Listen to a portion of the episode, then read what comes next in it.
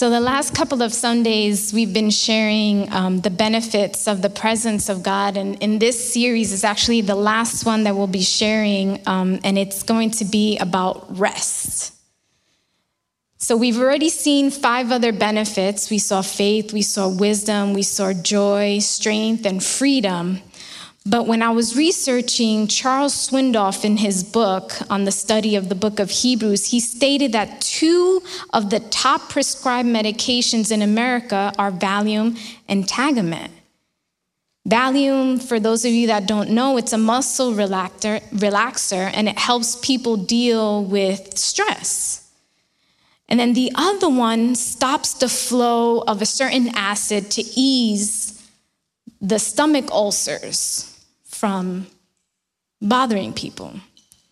Now, if we can actually measure where our culture is emotionally according to this pharmaceutical industry, we're the most uptight, stressed out, anxiety ridden culture on the face of this earth. Now, I wanted to do some research because Charles Swindoll did this research a bit ago. But I wanted to know what was the top medications today. The first one was Vicodin, which treats severe pain. The second one was Simvastatin, which treats high cholesterol, and then lisinopril, which treats high blood pressure. And then I started thinking, why are these such in high demand? And it's very easy because we've never learned how to rest. Probably because we're never understood what is the real meaning of rest. Many people believe that the ability of sleeping in on a rainy morning, oh, that is rest. Or rest is basking on the beach, having suntan lotion or, or sunblock placed on you, and finally being able to finish up that bestseller that you wanted to read. For others, rest might be an afternoon nap or a siesta while the TV is going on in the background. Who is able to rest? Are we able to rest the way we believe? See, that society today wants more. For example, MasterCard, their slogan is there are some things money can't buy, but for everything else, there's MasterCard. Or for Maybelline, maybe she's born with it. Maybe it's Maybelline. Or like Burger King, have it your way. Or PlayStation, live in your world, but play in ours. Much of our society is focused on doing more. There is nothing wrong with any of this, but we're losing sight of something that is important. Now, in a study that was conducted back in the 70s, it was based on the, on the evolution of computers and of technology. And it stated that basically the average work week would be shortened and there would be much more time for family. Now we're 20 years later, and it shows that our work week has not shortened, it actually has increased. And we seem to have such a focus on these things that people have lost something very important. Perhaps we need to put the rest back into our lives. Now, according to the book of Hebrews, which we're going to be reading, rest is described differently than what many of us might think. To obtain rest, we don't have to take off of work to obtain it. To obtain rest, we don't need to drive to the beach. To obtain rest, we don't need to spend any money. Rest is available all day, every day. You're like, well, how? And rest is as close as entering into his presence. So I want to ask you to stand and open up your Bibles to the book of Hebrews, chapter 4. We're going to be reading verses 1 through 11 from the New International Version.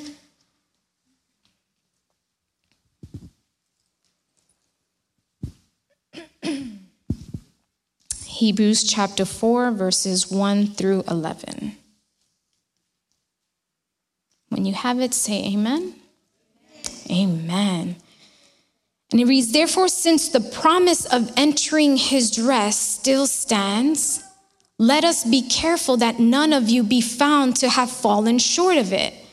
For we also have had the good news proclaimed to us, just as they did, but the message they heard was of no value to them because they did not share the faith of those who obeyed. Now we, who have believed enter that rest, just as God has said. So I declared on oath in my anger, they shall never enter my rest. And yet his works have been finished since the creation of the world. For somewhere he has spoken about the seventh day in these words.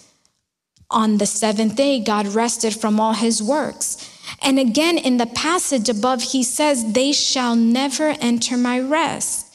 Therefore, since it is still remains for some to enter that rest, and since those who formerly had the good news proclaimed to them did not go in because of their disobedience, verse 7 God again set a certain day, calling it today. This he did when a long time later he spoke through David, as in the passage already quoted Today, if you hear this voice, do not harden your hearts. For if Joshua had given them rest, God would have spoken later about another day. There remains then a Sabbath rest for the people of God, for anyone who enters God's rest also rests from their works, just as God did from his.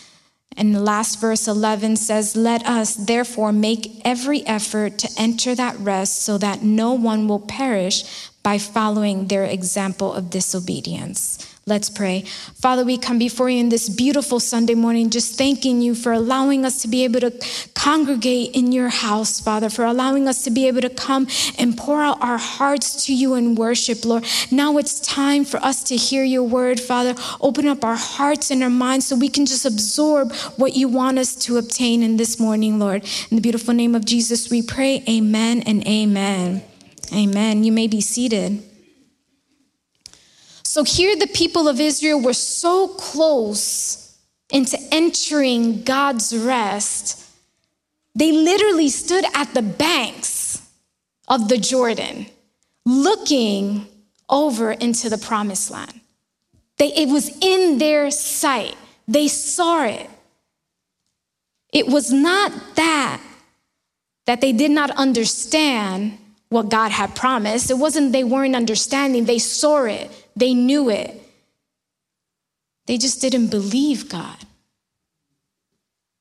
Instead of being filled with faith, as they were seeing it, they were filled with fear. And just as the promised land stood before the children of Israel, so does the promise of God's rest stand before us. But entering for many of us isn't automatic. What is this meaning of rest? When we go to the basic definition, we go to the Greek term katapausis. This is where we get the word pause. Literally, it means to stop working or to cease action or to rest in the ceasing of action. But rest can also be described in other ways as freedom from worry or to lean for support. But if we go to the spiritual meaning, it's no more self effort. It's not my effort. I'm a rest from my effort because I'm dependent on someone else. We don't have to have that search for something to fix us or for something to help us do things. We don't have to search for that. It's our spiritual needs have been met because he has come into our lives. We have been centered in Christ. That is what rest is. We have peace with God through him. And he gives us the strength to live our life daily. And this morning, I want to share with you the ABCs of rest.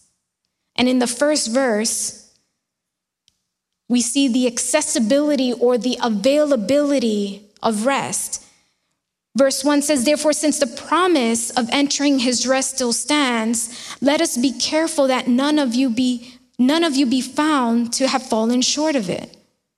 What is this rest that they're offering, that is being offered? It's related to God's rest. It means no more self labor. My salvation is not going to be dependent on me. It's I'm focusing on him and he gives me that salvation.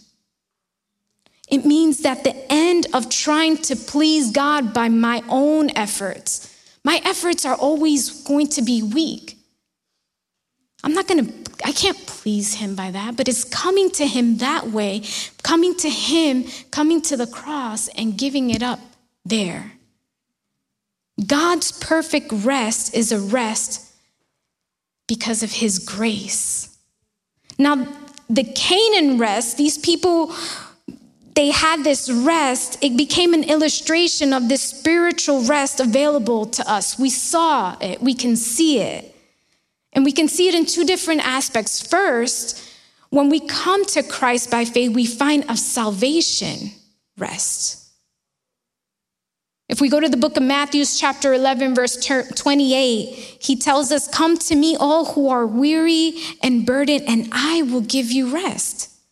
Jesus is t- telling us this.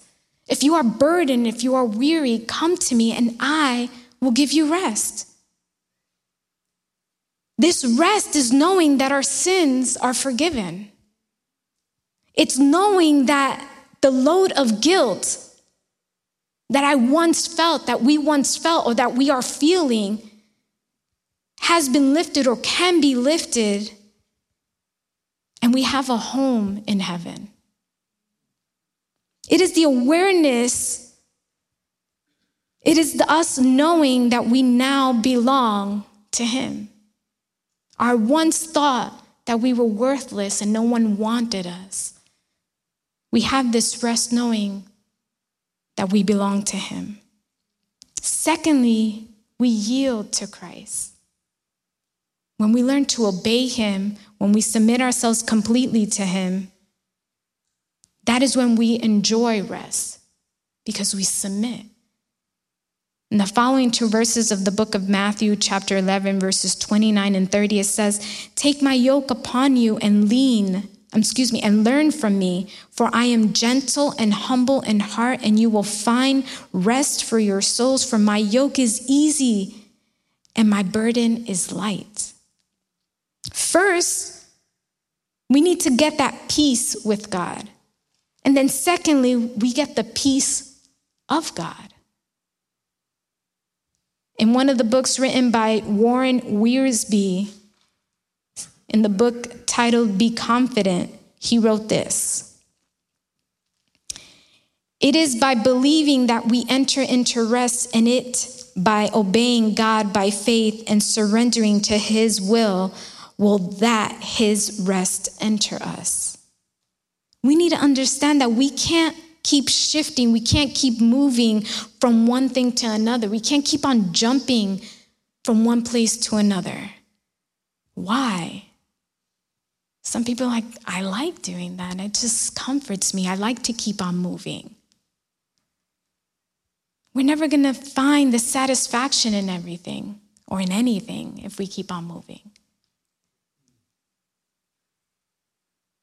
It's like if when you go to a buffet and there's a rotating table in front of you and the food just keeps on passing, how are you going to flavor or savor that taste of that one plate if it just moves? Like, how, how does that even happen? Probably got a little taste of it, but you want more.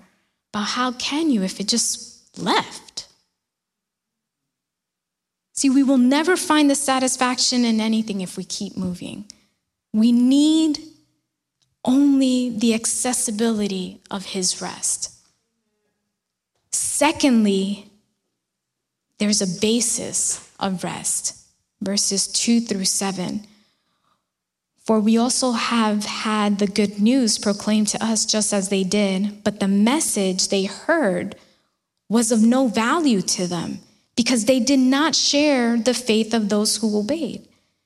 Now, we who have believed entered that rest just as God has said. So I declared an oath in my anger, they shall never enter my rest.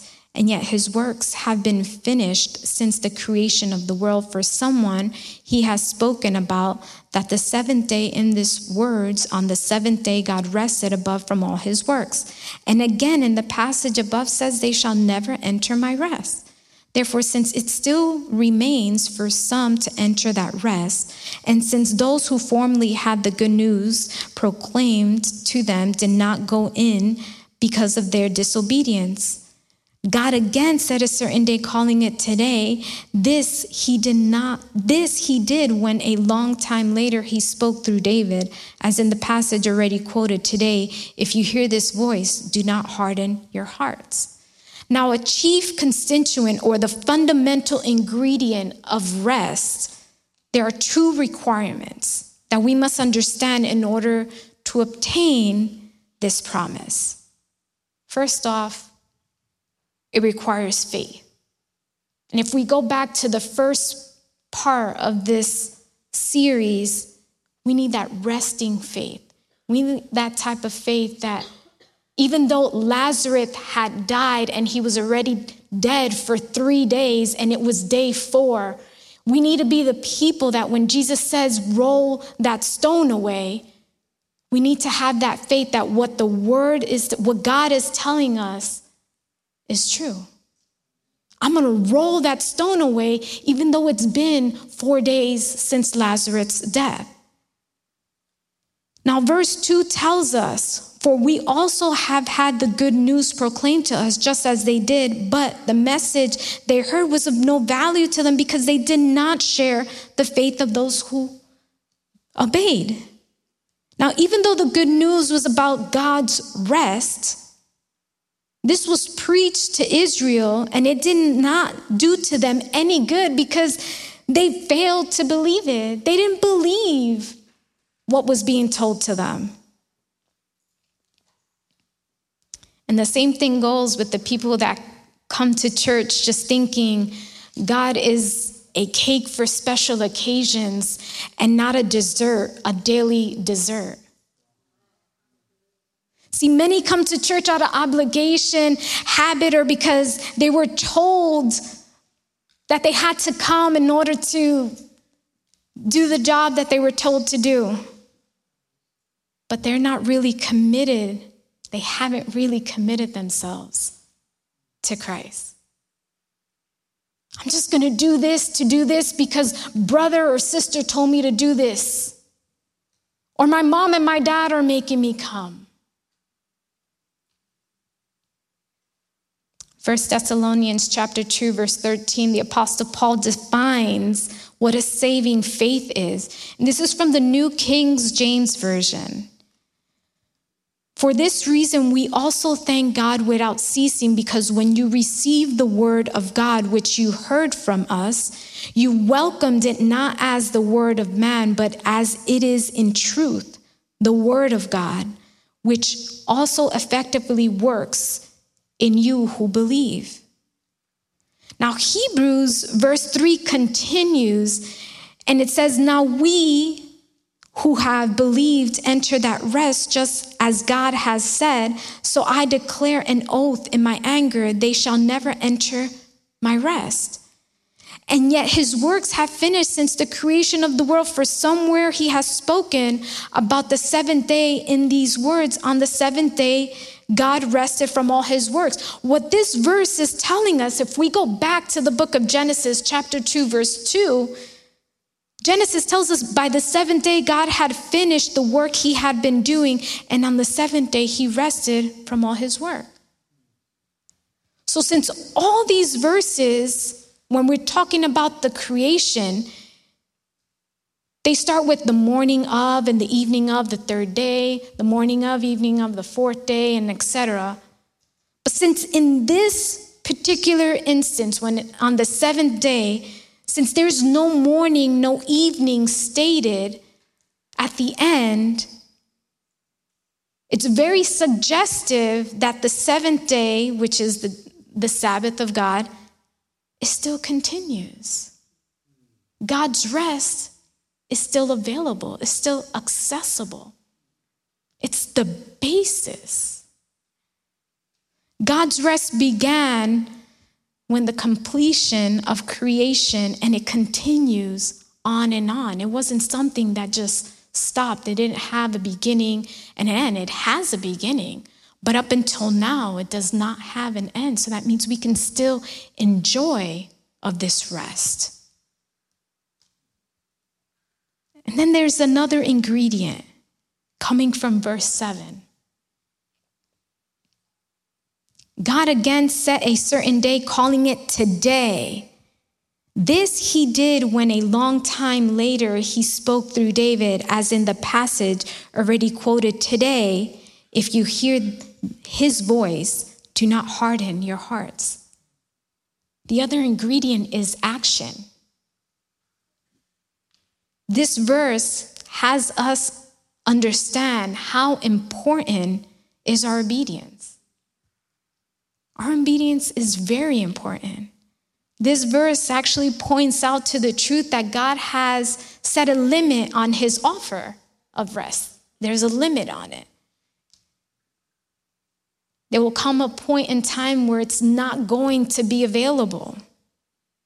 But as long as our hearts are sensitive to what the Holy Spirit is saying, as long as we can hear God's call when it's time, the rest in God is still available. Only God knows how long that is for each person. But I want to tell you today, right now, is only is the only day. So you're not, we're not promised tomorrow.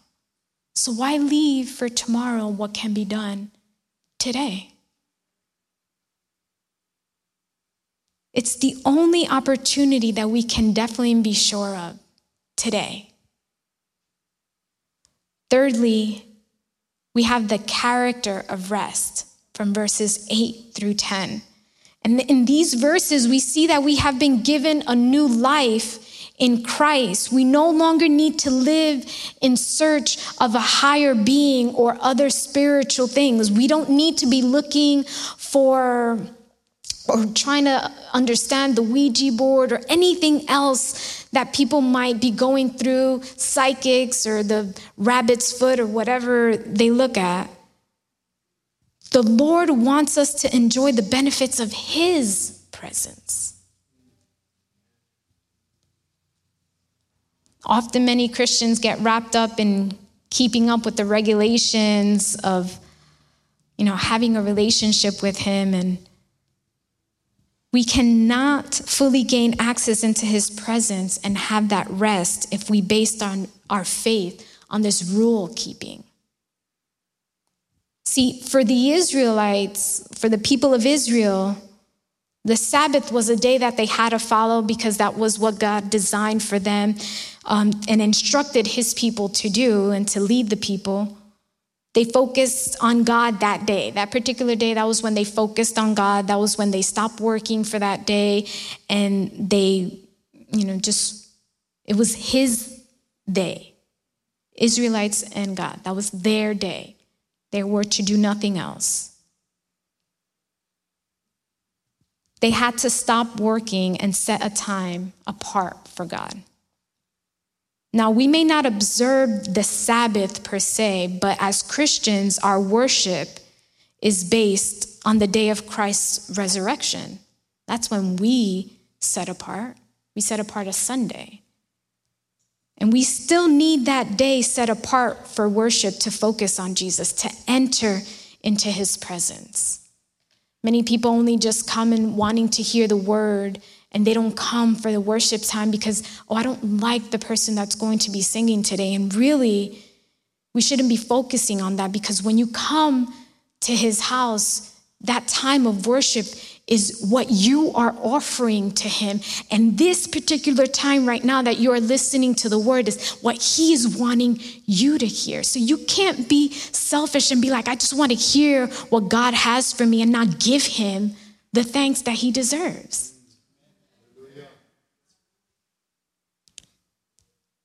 And lastly, the fourth of the ABC is the demand of rest. And we see that in verse 11. And with this, I'm going to be starting to close. Verse 11 says, Let us therefore make every effort to enter that rest so that no one will perish by following their example of disobedience. Rest is highly needed. When I was talking to my mom the other day, we were talking about the computer, and there's a there's a computer downstairs in the in the shop. there's two of them, and those two are the slowest computers out of the three. And we were talking about it, and she's like, I always shut down my computer. That's why I'm, I never have an issue. If we don't shut down and reset and rest, the next day we're going to be burdened with the yesterday and the today. And each day that goes by, we're burdened every day more and more if we don't rest. Same thing happens to the computer. Just because it's a computer doesn't mean it's never going to die on you. Same thing with a vehicle, no? When you're constantly using the brake on a certain car and you're not driving it correctly or the road is not good, they can overheat and then you really don't got brakes. So that situation causes you need a rest. No, those brakes need a rest in order for you not to occur an accident. Rest is highly needed. We are to follow him. We must attempt to leave everything at his feet. It's extremely hard for us because we're the ones that, you know, kind of put things there and like, okay, God, I need you to take charge of this.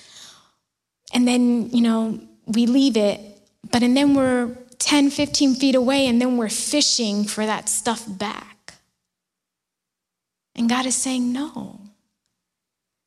And we're trying to fish for that stuff back. And He's saying, no, leave it at my feet, leave it here, rest. Leave all your worries, leave all your cares, leave your family here at my feet and rest we must enter into his presence. See, this might sound a little harsh, but this choice of following him and entering into his presence is not a one night stand. It's not the choice to be a plan B option. Entering into his presence needs to be a daily part of our lives, daily minute by minute, hour by hour, day by day. It can't be something that just happens on certain holidays because that's how we were brought up. No, we should be entering daily into his presence. When we rest in him, that shows our faith and our trust that we have in him. We need to have that full rest in God. God has a specific purpose and plan for our lives, and how we're going to know what that is if we don't come to Him. How we're going to know what our next step should be if we don't review with Him. All He wants from us is to follow and to obey Him, to enter into His presence so that we can rest in Him. So that means that I'm going to put my trust in Him and I'm going to walk with Him. In case you, you didn't know, or I'm just reminding you, we cannot hide anything from God. He sees our hearts and He knows our thoughts. And we may be able to fool others and we might be able to put on a mask and kind of put up a front and and have others believe what we want them to believe. But He knows everything that there needs to be about us. He knows every amount of hair on your head. He knows the exact colors of your eyes. He knows that even though you might be similar in complexion to your neighbor, he knows that there you might be a bit more pink or a bit more aren't tinted than the neighbor, even though we might see that we're the same. He made you with that birthmark in that particular location because that's where He wanted it to be. He wanted your fingerprints to be unique. He wanted you to be that way for a reason. And like that, He calls you by your name and not by your fault.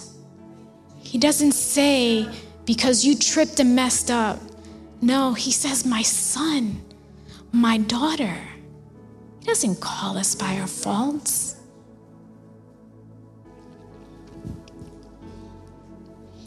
How can we have rest with God? From what we've shared this morning, rest is accessible and available. God will give us rest to those who want it. He wants us to find His presence so that He can so that we can benefit from it. All we have to do is accept Him. Rest has a basis, it has a foundation. It incorporates faith and action. We must believe in Him before we can receive that faith. I'm sorry, we must believe in Him be- before we can receive that rest in Him that action. We must follow him. Can't be stagnant. That stagnant water gets smelly. Can't be that water. We have to be constantly moving. Rest has character. Its nature is that we do not need to look for whatever this society is giving out.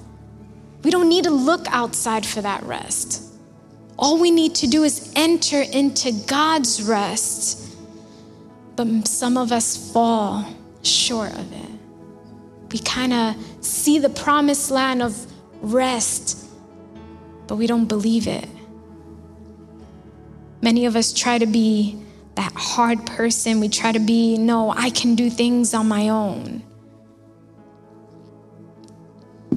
We see that God wants to have a deep relationship with us sometimes, but we ignore it.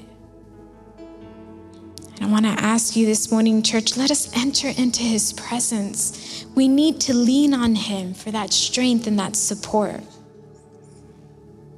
And rest has a demand a divine rest. If we go to the book of Psalms, chapter 37, verse 7, it tells us, Be still before the Lord and wait patiently for him. Do not fret when people succeed in their ways, when they carry out their wicked schemes. See, it was once said that every now and then go away, have a little relaxation, for when you come back to your work, your judgment will be sure since to remain constantly at work will cause you to lose power of judgment. Go some distance away because then the work appears smaller and more of it can be taken in at a glance, and lack of harmony or proportion is more readily seen.